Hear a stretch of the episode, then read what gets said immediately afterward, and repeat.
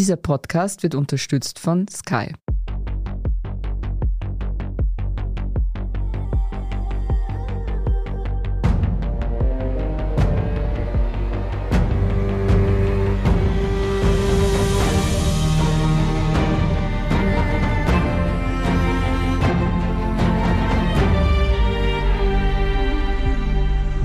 Bin Doris Prisching und wir starten mit einer Neuerung.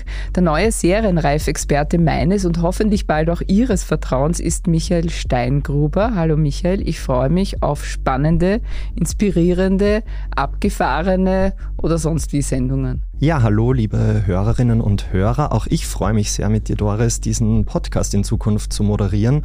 Und genau, es geht um Serienreif, den Podcast über die mächtige Welt der Serien. Und heute starten wir mit einer Serie, eigentlich vielmehr einer Serienlegende der dänischen Produktion Borgen. Von der gibt es seit kurzem acht neue Folgen auf Netflix. Und dazu haben wir uns wieder eine Expertin geholt, die auf alle Fragen des politischen Lebens die richtigen Antworten weiß.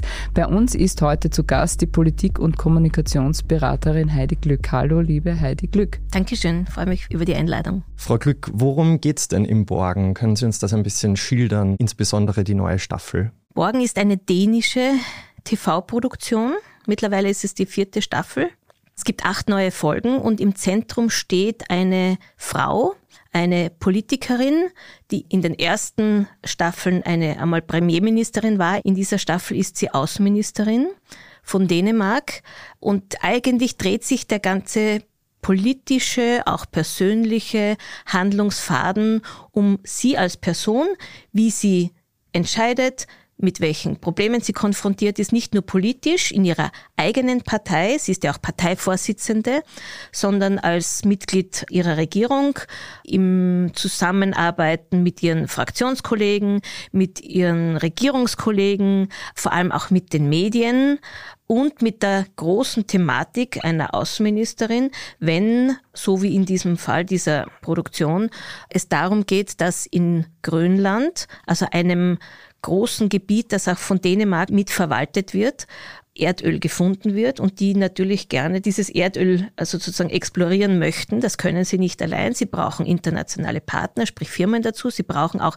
das Einverständnis nicht nur der Dänen, sondern auch mehr oder weniger der Großmächte, die da eine sehr entscheidende Rolle dann mitspielen werden.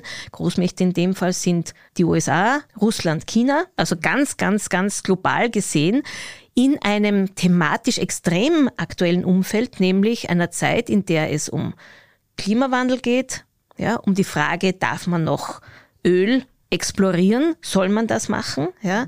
Wie gefährdet das die Umwelt? Ja? Was bedeutet das für ein Land wie Grönland und alle globalen Spannungen und Dinge, die damit verwoben sind. Unglaublich spannend. Auch ein sehr emotionales Handlungsfeld, weil die Familie mitspielt, weil eine kleine Liebesgeschichte mit eingebaut ist. Also alles, was die Dramatik irgendwie sozusagen auch über acht Folgen lang hochhält. Ich habe schon rausgehört, Heidi Glück, dass es Ihnen, glaube ich, ganz gut gefallen hat.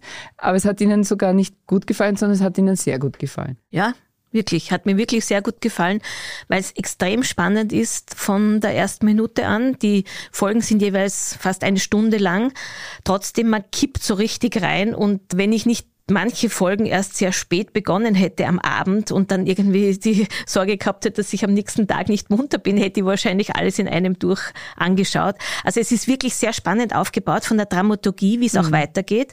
Aber es hat mich natürlich insofern mitgerissen, weil ich letztlich auch so ein bisschen diesen Blick von innen auch natürlich mit betrachtet habe. Also ich war ja elf Jahre lang in politischen Kabinetten tätig und habe an der Seite von Minister oder eben auch Regierungschefs mitgekriegt, wie sozusagen Politik auch hinter den Kulissen abläuft, welches Spannungsfeld es für die jeweiligen Personen auch betrifft, auch da nicht nur was den politischen Entscheidungsprozess betrifft, sondern auch der Umgang mit den Medien vor allem noch einer Zeit, bevor Facebook und alle sozialen Medien wirklich diese Kraft hatten, die sie heute auch haben in der politischen Kommunikation.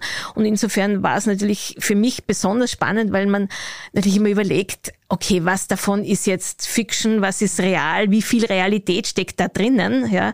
Und ich würde mal sagen, okay, ich kann es ganz gut bewerten, glaube ich, ja, wie viel Realismus in der Serie drinnen steckt. Und weil es so spannend war, ja, kann ich nur sagen, es steckt leider sehr viel Realismus dahinter. Mhm, mhm. Ja, Sie haben es gesagt, manchmal ist es verkürzt, glaube ich, waren Ihre Worte. Gibt es irgendwelche Schwächen auch, die Ihnen da aufgefallen sind? Ja, Natürlich, man kann in so einer Serie natürlich nicht alles breit darstellen. Nicht manche Dinge, zum Beispiel Themen oder wenn es um einen Skandal geht, ja, der ist dann relativ schnell wieder abgeebbt, dann kam das nächste Thema. Mhm. Also da hat man gesehen, okay, das eine Thema überlagert das andere und der Fokus ist jetzt sozusagen auch in, wieder in einer Weiterentwicklung. Ist auch klar, jede Folge muss wieder eine neue Thematik aufbringen, damit da die Spannung aufrecht bleibt und es braucht eine Weiterentwicklung. Damit lässt man wieder andere Dinge fallen, die vielleicht zu schnell dann aufgearbeitet werden, die aber in der Realpolitik sich doch länger hinziehen. Mhm. Ja. Birgitte Nüberg hat sich im Vergleich zum Anfang der Serie sehr verändert. Ihre Ideale hat sie praktisch zur Gänze aufgegeben. Sie ist zu 100 Prozent Politikerin geworden. Manche haben sie als verdorben und machtgierig beschrieben. Wie schlecht hat die Politik die Nieborg gemacht? Sie hat sie zumindest verändert. Keine Frage, nicht? Sie ist ja, Sie haben es am Anfang ja auch gesagt, sie ist als Idealistin eigentlich in die Politik eingestiegen. Sie ist Parteichefin einer Partei, die deswegen gut bei den Wahlen abgeschnitten hat, weil sie das Thema Klimawandel, Klimaschutz, Umweltschutz sehr ernst genommen hat. Also damit dürften die die Wahlen gewonnen haben. Und da geht schon um die Frage, verrät sie diese Grundhaltung, ja, ja. ja weil sie natürlich gezwungen ist oder sie sieht sich gezwungen, dass sie Kompromisse eingeht, um halt auch größeren Zusammenhängen und ich sage jetzt mal, da geht's in erster Linie auch darum, weil Dänemark NATO-Mitglied ist, sich auch den Amerikanern gegenüber verpflichtet sieht. Die Amerikaner machen Druck, weil sie natürlich kein Interesse haben, ja, dass in ihrem territorialen Umfeld muss man sagen. Grönland liegt nicht so weit entfernt ja, vom amerikanischen Kontinent, dass dort Chinesen und Russen plötzlich sozusagen tätig werden. Das heißt, sie macht es nicht um der puren Macht willen oder warum? Weil sie lügt ja auch eben gerade in der Frage mit dem russischen Oligarchen, lügt sie definitiv, indem sie sagt, nein, sie hat davon nichts gewusst und sie hat es aber gewusst. Ne? Ja, also das ist sicher eine der heikelsten auch Stellen jetzt realpolitisch gesehen, nicht? Wie viel kannst du zu einem bestimmten Zeitpunkt sagen, ja? Ich meine, man muss dazu sagen, zu dem Zeitpunkt, wo sie gesagt hat, sie weiß nichts von dem, sie kennt den Namen des Oligarchen nicht, wusste sie, kannte sie ihn aber. Also aus meiner Sicht hat sie ja da einen Fehler gemacht. Ich hätte ihr geraten zu sagen, wir prüfen gerade die ja. Eigentumsverhältnisse, das hat sie ja schon auch gemacht, mhm. ja, aber nicht dieses definitive Nein, ja. Sie hätte, glaube ich, sie wäre davon gekommen, auch in diesem Ausschuss, ja, zu sagen, bevor ich definitiv sagen kann, wer jetzt Eigentümer ist oder wer hinter dieser Eigentümerschaft steht und ob es klarerweise dieser Name ist, dass diese Untersuchungen sind nicht zu hundertprozentig abgeschlossen. Also so wie es in der Folge dargestellt war, war sie nicht hundertprozentig informiert. Aber das ist natürlich auch sozusagen irgendwie jetzt der Dramaturgie geschuldet, dass man diese Thematik nicht endlos sozusagen irgendwie darstellen kann, ja, weil sonst dauert die Folge drei Stunden und nicht mhm. eine Stunde. Aber was man sieht, ist schon dieses Dilemma, in das man reinkommt, wenn sozusagen mit einem großen Idealismus die Welt zu verbessern, ich sage es jetzt ein bisschen sehr, ja, sehr breit. Also man kann auch sagen, gewisse Problematiken zu verändern, zu verbessern, gesellschaftspolitisch agieren, aber schon auch große Themen anzugehen. Und dieser Idealismus, mit dem es ist auch meine Erfahrung gewesen, geht eigentlich jeder in die Politik. Nicht jeder weiß, was er gern ändern würde, weil er ja Politik betrachtet. Und dann haben viele das Gefühl, so, jetzt sitze ich an der Schaltstelle der Macht und jetzt ändere ich das auch. Das ist auch ein wichtiger Zugang aus meiner Sicht. Nicht nur die Frage, habe ich jetzt drei Chauffeure für Sekretärinnen und sonst darf ich immer in der ersten Reihe sitzen und werde irgendwie hofiert, ja, hoffentlich, ja. Aber also dieser Idealismus, etwas verbessern und verändern zu wollen, der dann sehr rasch an seine Grenzen stößt, wenn es um die Pragmatik geht. Also um die Frage, wie kann ich die Interessen, die auch dagegen stehen, ja, so in Einklang bringen mit meinen Zielsetzungen, ja, dass ich vielleicht nicht in einem großen Schritt gleich das große Ziel erreiche. Das ist, glaube ich, die Erkenntnis, die alle haben, die in die Politik, in die Spitzenpolitik einsteigen, ja, wie mühsam so ein Prozess ist und wie langwierig sowas ist, weil man sehr viele einbinden muss und sehr viele Gegner hat. Die Birgitte Nyborg ist ja nicht die einzig interessante Figur dieser Serie. Sie haben jetzt eh schon ein paar gestreift. Welche Charaktere finden Sie denn noch spannend? Spannend. Ich meine, wichtig wäre natürlich die Premierministerin, die ist aber extrem unspannend, würde ich sagen. Warum? äh, bei der merkt man einfach, die starke Frau ist die Nüberg und nicht die Premierministerin. Ja, die hat zwar Kraft ihres Amtes, hätte sie gewisse Möglichkeiten und sie versucht ja auch immer sie ein bisschen zu tadeln, aber sie kommt eigentlich in der Konfrontation, wenn die zwei alleine miteinander reden, nicht, also wenn sie quasi zu ihr zitiert wird, kommt sie nie durch. Also da ist sie eigentlich immer diejenige, die dann nachgibt und argumentativ ist die Außenministerin immer die stärkere. Man hat auch das Gefühl, sie ist auch die kompetentere. Mhm. Ja, also sie kommt auch mit einer Idee oder mit einer Überlegung in diese Besprechungen. Ja, die Premierministerin holt sie, weil sie sie zurechtweisen will. Ja, aber da ist nie was dahinter außer der Zurechtweisung. Ja, die Nüberg hat sich sehr wohl immer überlegt, wie sie aus dieser grauslichen Situation für sie, weil sie könnte ja, sie muss ja damit rechnen, dass ihr die Premierministerin das Vertrauen entzieht. Mhm. Bei jeder dieser Gesprächsrunden, die die beiden haben, wo es um Konfrontation geht, ja, weil sie sich ausgebremst fühlt, weil sie nicht informiert wurde von der Außenministerin, bevor sie zu den Medien geht, etc. Also Dinge, die man sich auch nicht gefallen lassen kann, ist klar, ja. Aber die wirklich starke Persönlichkeit ist schon die Nüberg. Also die Premierministerin ist eher fad und schwach. es gibt diesen, der ist auch interessant, aber jetzt auch nicht so spannend, quasi ihr Stellvertreter in der Partei, der ja auch als Justizminister in der Regierung sitzt, ja, also der eigentlich immer sehr loyal ist zu ihr, ja, und aber trotzdem natürlich auch Ambitionen hat für die Nachfolge. Und eine ganz wichtige Person ist diese Chefredakteurin dieses Fernsehsenders, ja die in einer Extremüberforderung letztlich an sich selber, würde ich einmal sagen, scheitert, ihren hohen Ansprüchen, ja, ihr Anspruch ist, wir müssen die Besten sein, wir müssen die Schnellsten sein, aber die das letztlich irgendwie nicht wirklich gut umsetzt und die so in einem Nebenstrang gezeigt wird, eigentlich ganz gut, das fällt mir jetzt auf, eigentlich in einer Art Parallelität, ja, die eine scheitert, und die andere gewinnt letztlich. Mhm.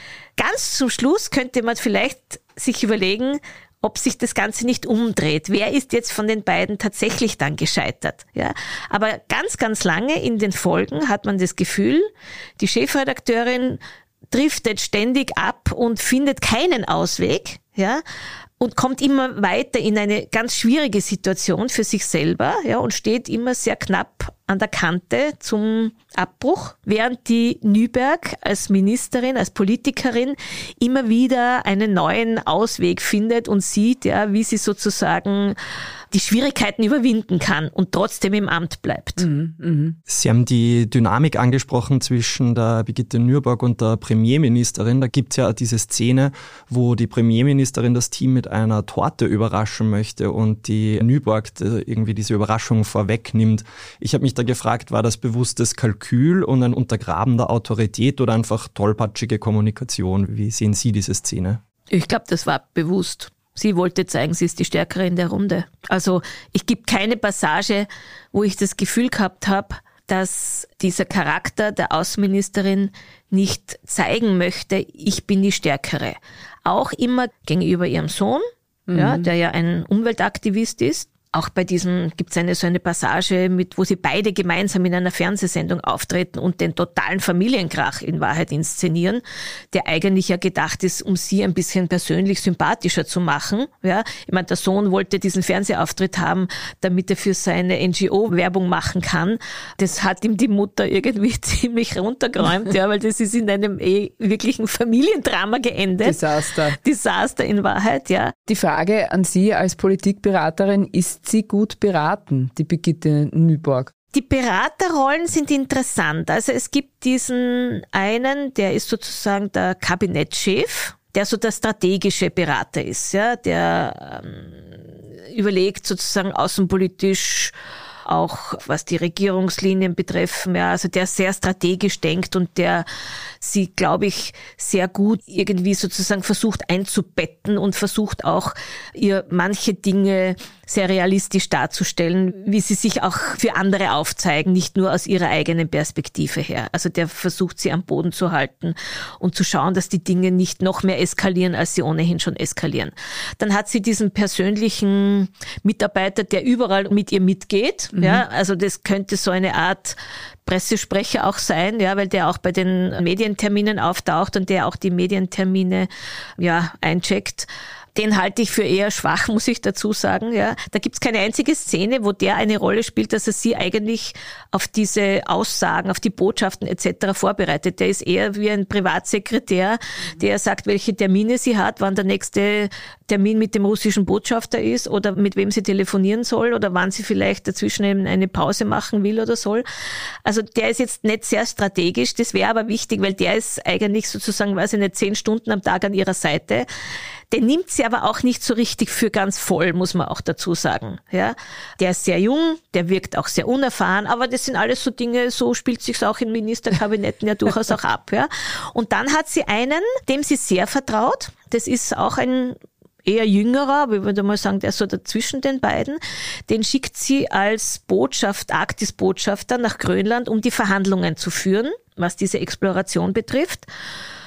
Von dem hält sie sehr viel, also von dem hält sie nämlich von dessen Expertise. Der ist für sie wirklich der Experte, ja, der ihr sagen kann, was sind die Kosten, was sind die Auswirkungen, der auch die wissenschaftlichen Unterlagen, die Studien aufbereitet etc. Mit dem hat sie also eigentlich finde ich das vertrauteste Verhältnis, den holt sie aus einer sehr mieslichen Lage heraus, ja, und rettet ihn ein bisschen. Ist sie auch ein bisschen verliebt in ihn? Verliebt, gute Frage könnte man ein bisschen den Eindruck haben. Bildet aber sie schon ein, ein bisschen Emotion ist da dabei. Eine also, Emotion, also, ja. eine, da, ja, zudem hat sie mit Sicherheit die engste persönliche, emotionale Bindung. Ob es jetzt ein echtes Verliebtsein ist, also man sieht keine Handlungsstränge, die in diese Richtung deuten. Nein. Es gibt ein Abendessen, ja, ja. ja, wo die beiden sehr, sehr, sehr vertraut sind, wo sie sehr viel trinkt. Mhm. Ja, aber genau, ja. ja, vielleicht ist es so ein bisschen ein Ersatzmann für sie. Wir machen eine kurze Pause und sind gleich wieder da. Bei uns geht's dann weiter mit der Welt der Politik, der Macht und der Frage, wie viel von der österreichischen Politik in der Serie Borgen steckt. One, two, three. Mehr Action. Mehr Nervenkitzel. Mehr Emotionen. Die besten Geschichten an einem Ort erlebst du nur bei Sky. Mit unseren neuesten Sky Originals und preisgekrönten internationalen Serien. Sky, wo Serien zu Hause sind. Gerade herausgefragt, Heide Glück, welche Politikerin in Österreich hat für Sie die größte Ähnlichkeit mit Birgitte Nyborg? Boah, das ist eine schwierige Frage. Ich habe an die Frau Sadic gedacht, an die Justizministerin. Na, na, die ist mir im Vergleich vom Charakter her jetzt sind die komplett anders. Also jedenfalls von der Außenwahrnehmung her, nicht? Weil die Nyborg hat sehr viel Medienkontakt, ist sehr offensiv, eine eigentlich sehr expressive Persönlichkeit. Da finde ich, da weiß ich zu wenig von der Frau Zadic, weil sie eigentlich eher ein bisschen im Verborgenen arbeitet, ja. Ich meine, gewisse Dinge mag sein, aber ich denke dort, wo es darum geht, sozusagen den Idealismus mit der Pragmatik, der Ethik, dem Ausgleich von Interessen auch in der eigenen Partei oder Fraktion zu finden und in diesem Dilemma sozusagen immer den Weg zu finden, der ja gerade noch ausreichend ist, damit die ganze Geschichte nicht kippt. Also eigentlich fällt mir da am ehesten die Clubobfrau der Grünen ein. Ah, die Sigi Maurer. Die Sigi Maurer, ja. Mhm. Also die mit einer erstens einmal sehr gut kommuniziert, weil das macht auch die Nüberg unglaublich gut. Ja, also ihre Botschaften zu platzieren und auch ihr Argument sozusagen zu bringen und auch letztlich natürlich auch durch die, nicht den Kompromiss, den du ja machen musst mit der anderen Regierungspartei, um trotzdem das Ganze nicht kippen zu lassen und die, so wie bei uns oft jetzt auch in den letzten Monaten, es ja Themen gegeben hat, wo die Grünen sehr davor gestanden sind, können die das noch mittragen? Ja? Können die das noch akzeptieren?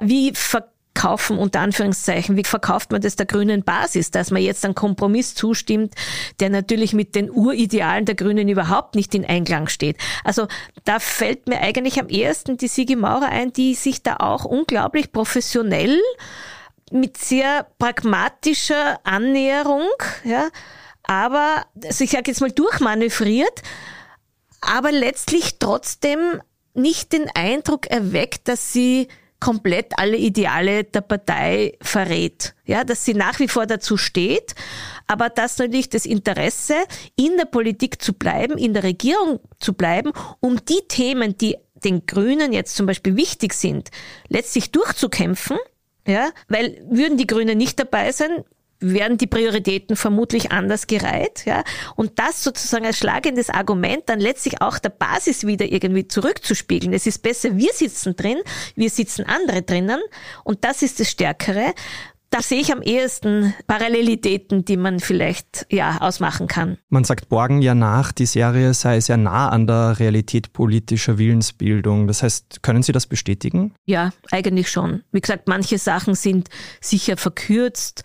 In der Serie wird es natürlich eher so dargestellt, wie die Frau Nüberg überlegt sich was, bespricht es mit zwei, drei Leuten und dann zieht sie das durch.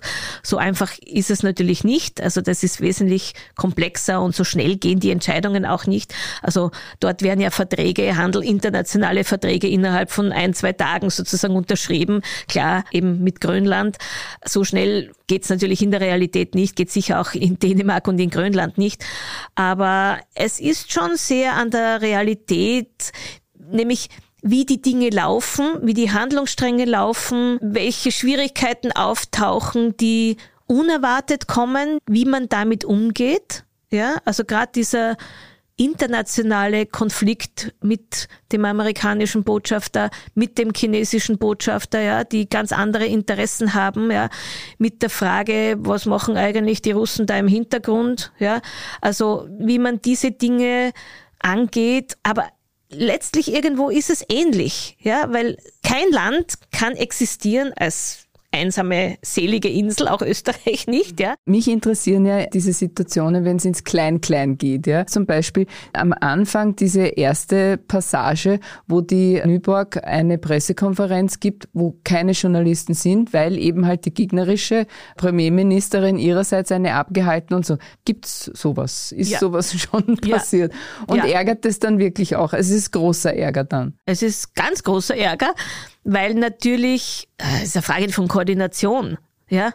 Aber die oder hat das ja ist, absichtlich gemacht. Oder eben, es ist eine Frage, also es ist etwas, das man bewusst macht. Es ist natürlich ein Konfliktpotenzial. Erzählen Sie mal aus Ihrer politischen äh, Vergangenheit, aus Ihrer Erfahrung, welche realen Situationen hat es gegeben, wo eine Pressekonferenz gegen eine andere ausgestochen wurde? Also nachdem meine Rolle als Pressesprecherin des Bundeskanzlers war ja auch eben diese Medientermine, also was die Ministerebenen betrifft, auch zu koordinieren, so dass nicht drei Minister gleichzeitig eine Pressekonferenz um 10 Uhr Vormittag ansetzen, weil die in der Tageszeitung oder in der Zeitung einem Bild jeweils ein bestimmter Platz dafür vorgesehen ist und der reicht nicht aus für drei mhm. tolle Ministerbotschaften. Ja, eben ja. wie gesagt, es sei denn, und das ist ja das Interessante, ich mache das absichtlich, weil ich eben will, dass die Leute, weil ich weiß, ja, die Journalisten, die Journalistinnen sitzen in meiner Pressekonferenz, weil ich eben halt Kanzler und in der anderen nicht. Und da sollen sie auch nicht sein, sondern sie sollen bei also, mir sein. Wenn ich nicht absichtlich einen Konflikt auf Regierungsebene provozieren will, dann mache ich das nicht. Also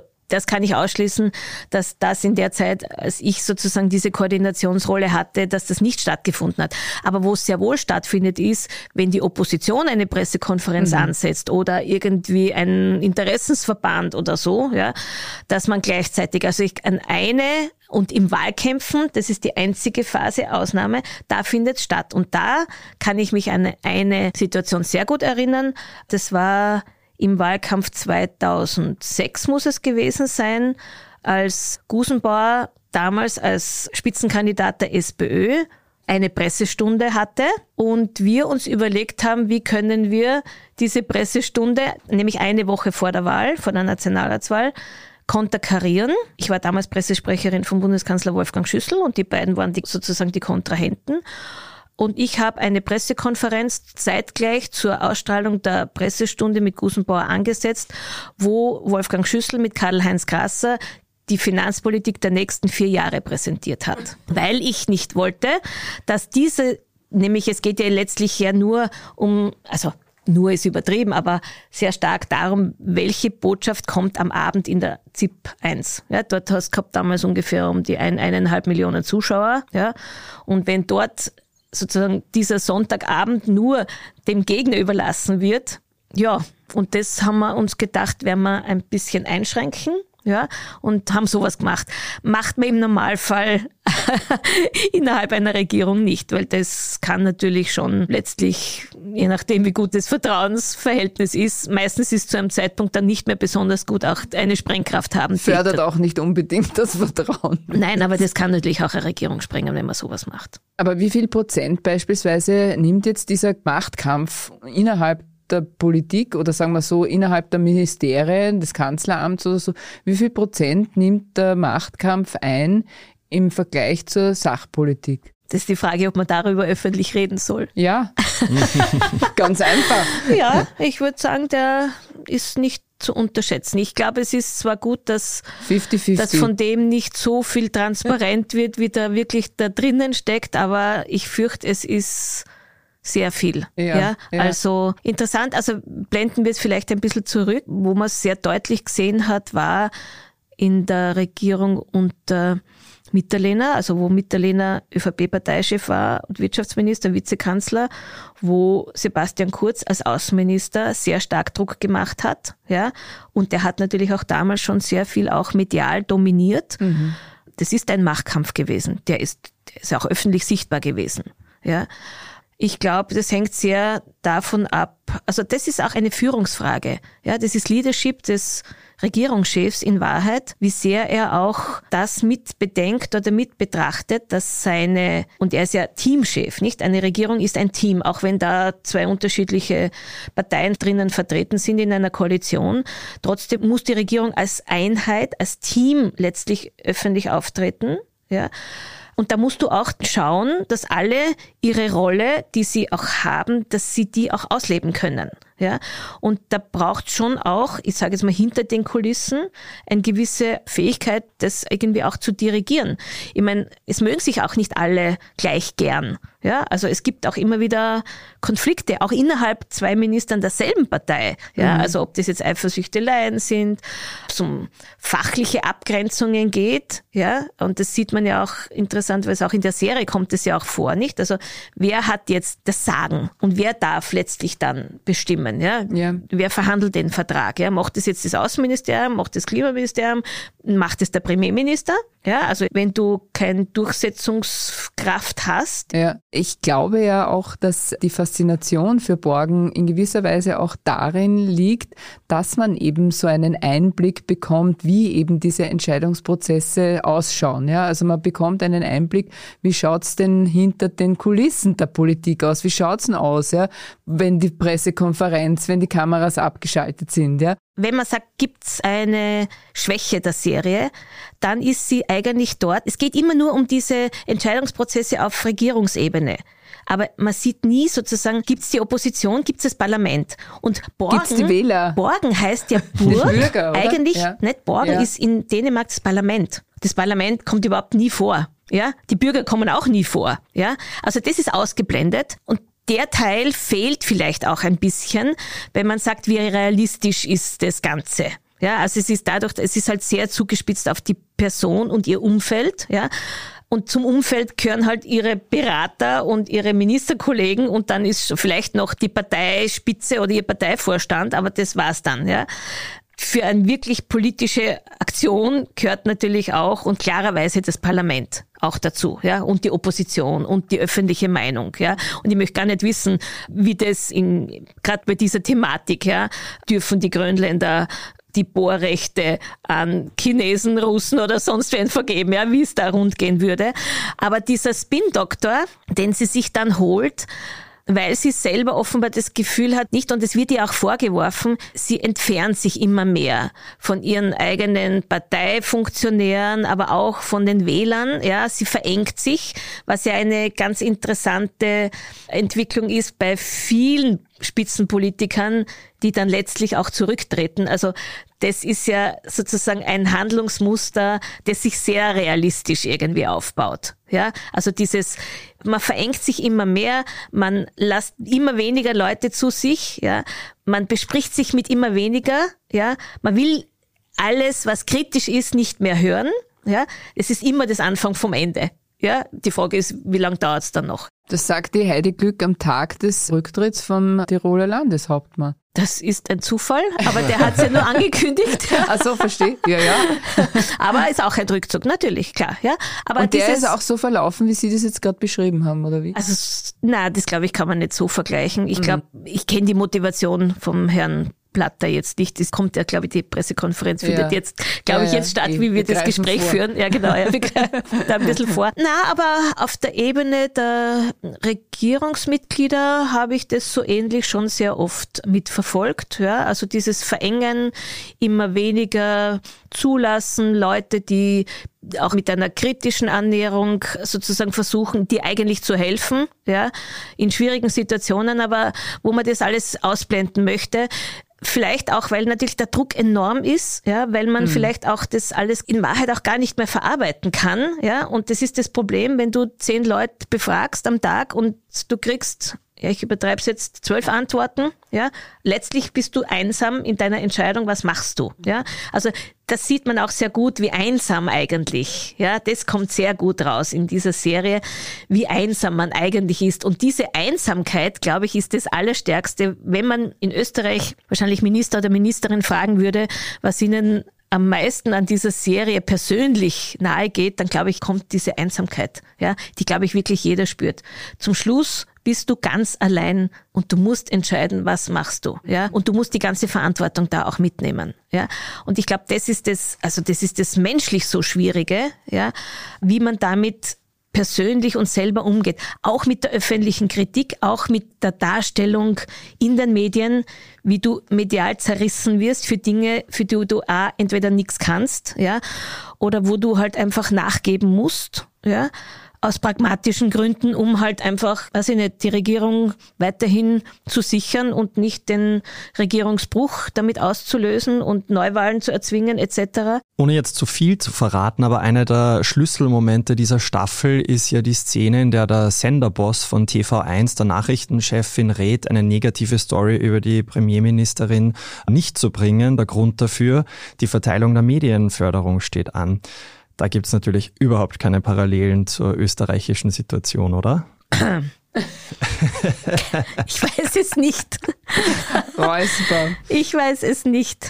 Also, dass interveniert wird, dass versucht wird, Einfluss zu nehmen von Seiten der Politik. Das wird wahrscheinlich in jedem Land ähnlich sein. Schulterzucken bei Heideglück. Die Frage ist, so äh, what? So what? Ja, wer gibt nach? Wer bleibt bei seinen Prinzipien. Gibt es für sowas auch einen tragfähigen, moralisch einwandfreien Kompromiss? Das hängt wahrscheinlich sehr davon ab. Ich meine, ich glaube, die freie Berichterstattung ist ein unglaublich wichtiges Gut unseres freien demokratischen Systems. Und insofern, glaube ich, ist es schon wichtig, dass man sich hier auch in den Redaktionen auf seine redaktionellen Prinzipien festhält und auch dran bleibt ja, also wenn das durchbrochen wird, muss sich jeder Sender, jedes Medium selber überlegen, ja, ob es die Glaubwürdigkeit mhm. gegenüber den Lesern oder den Zuhörern aufrechterhalten kann und ob auch letztlich auch die Mannschaft mitmacht, die Journalisten mitmachen können, ja,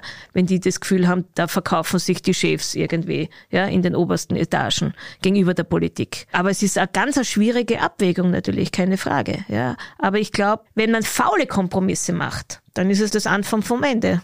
Auch der Medien letztlich. Ja. Aber es geht ja auch manchmal in die andere Richtung, oder? Also wenn man sich anschaut, wie Medienförderung funktioniert, impliziert das ja auch eine gewisse Art der Berichterstattung, oder? Wir reden ja von Qualitätsmedien, nehme ich einmal an. Nicht ausschließlich. Ja, ich würde es nicht ausschließen. Ja, ich meine, wenn man sich die Inseratenpolitik anschaut, egal ob jetzt vom Bund, von der Stadt Wien, klarerweise hat das Einfluss.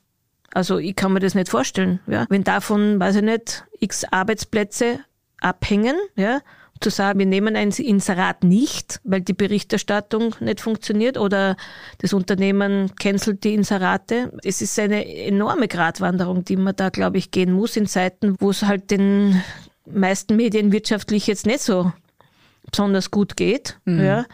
Aber ich glaube, es ist eine Frage, wo sind die Grenzen? Ja, also, und die Grenzen, glaube ich, muss man ziehen. Und ich nehme an, dass das beim Standard nicht anders ist wie in vielen anderen Medienhäusern, dass dieses Thema, wie weit lassen wir uns von der Politik beeinflussen, wie weit lassen wir Druck zu, dass das ein Thema ist, das intern oft diskutiert wird.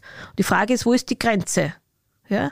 Na, es muss eine klare Grenze geben, würde ich geben. sagen. Ne? Und Richtig. die gibt es im Standard auch ganz Eindeutig, hier, gerade hier. Jetzt habe ich noch eine Frage, was die Vereinbarkeit von Beruf und Privatleben betrifft. Wir haben das auch schon angeschnitten. Bei Borgen hat man das Gefühl, es ist unvereinbar. Die Nyborg hat das aber auch akzeptiert. Es ist vielleicht einfach so, dass es für Frauen nicht möglich ist, Beruf, also den Beruf der Politikerin und ein, wie soll man sagen, funktionierendes Privatleben unter den Hut zu bringen. Ist es auch etwas, was Sie beobachten? Ja, ich glaube, das betrifft, allerdings glaube ich, es betrifft nicht nur Frauen, vielleicht Frauen verstärkt, stimmt, vor allem dann, wenn sie zum Beispiel auch Kinder haben, die jetzt noch im schulpflichtigen mhm. Alter sind oder so, ja, dann umso mehr, weil halt auch in Österreich die Rollenverteilung noch eine ist, so wie sie ist. Aber ich glaube, es betrifft schon auch Männer, nicht? Also wenn die keine Zeit mehr haben, dass sie sich mit ihren Frauen am Abend unterhalten können, dass sie essen gehen, dass sie private Termine einhalten können, dass sie ihren Stress mit nach Hause nehmen und vielleicht ihn dort auch abladen. Den Druck, irgendwo muss das ja loswerden. Du kannst nicht nur immer deine eigenen Mitarbeiter sozusagen irgendwie da als Pufferzonen irgendwie verwenden. Aber gibt es da nur unglückliche Beziehungen unter Politikerinnen und Politikern? Also Weil es klingt ja die, irgendwie so. Ja, man müsste sich die Statistik anschauen, wie viele Ehen halten das aus. Ich glaube schon, dass es eine enorme Belastung ist und du brauchst schon sehr viel Verständnis vom jeweils anderen Partner oder der anderen Partnerin für diese Funktion. Es gibt schon welche, die haben das, da funktioniert das auch gut.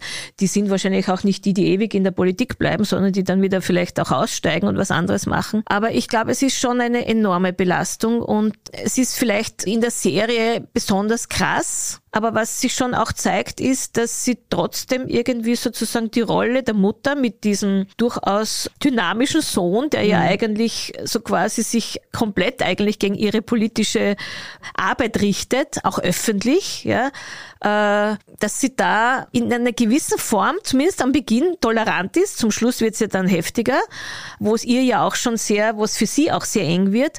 Aber sie hat sich halt offenbar irgendwie dafür entschieden, dass ihr Leben die Politik ist und nicht die Familie, die ohnehin offenbar schon ja, den Mann gibt's nicht mehr oder nur mehr von außen, mhm. ja, mhm. mit dem sie offenbar trotzdem dann eine Art Minimalkommunikation hat.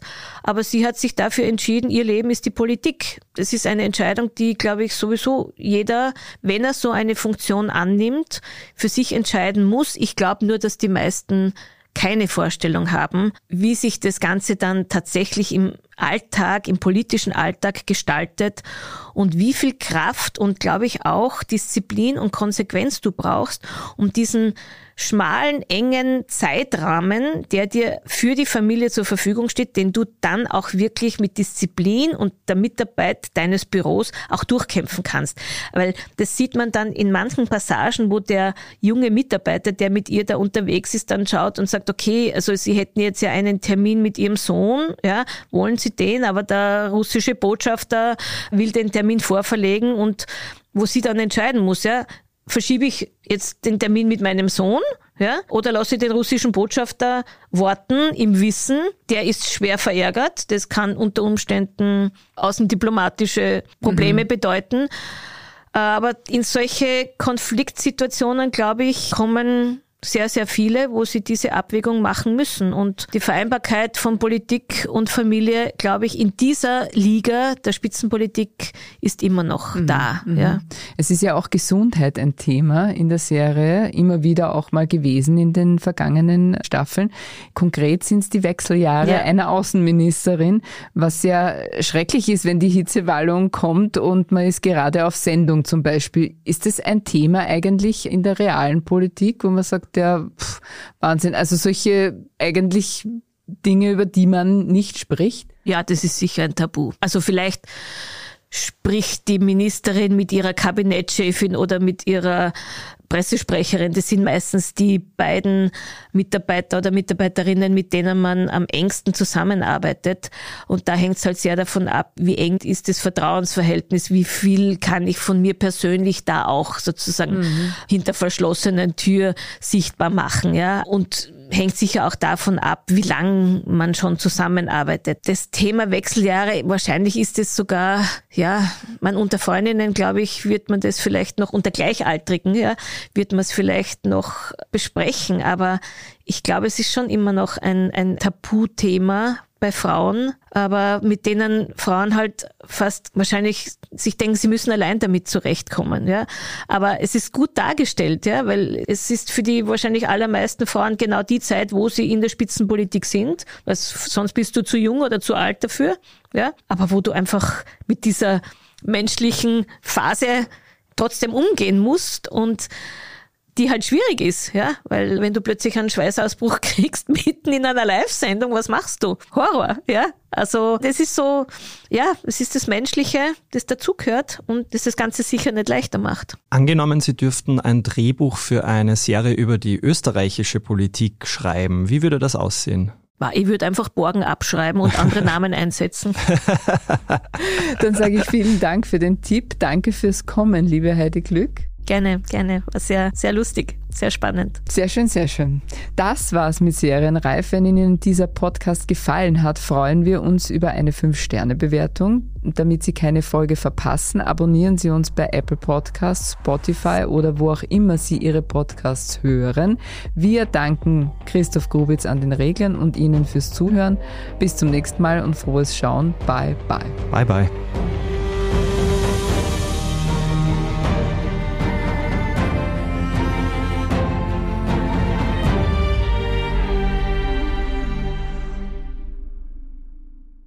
One, two, three. Mehr Action.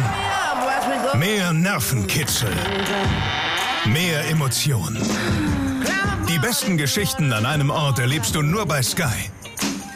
Mit unseren neuesten Sky Originals und preisgekrönten internationalen Serien. Sky, wo Serien zu Hause sind.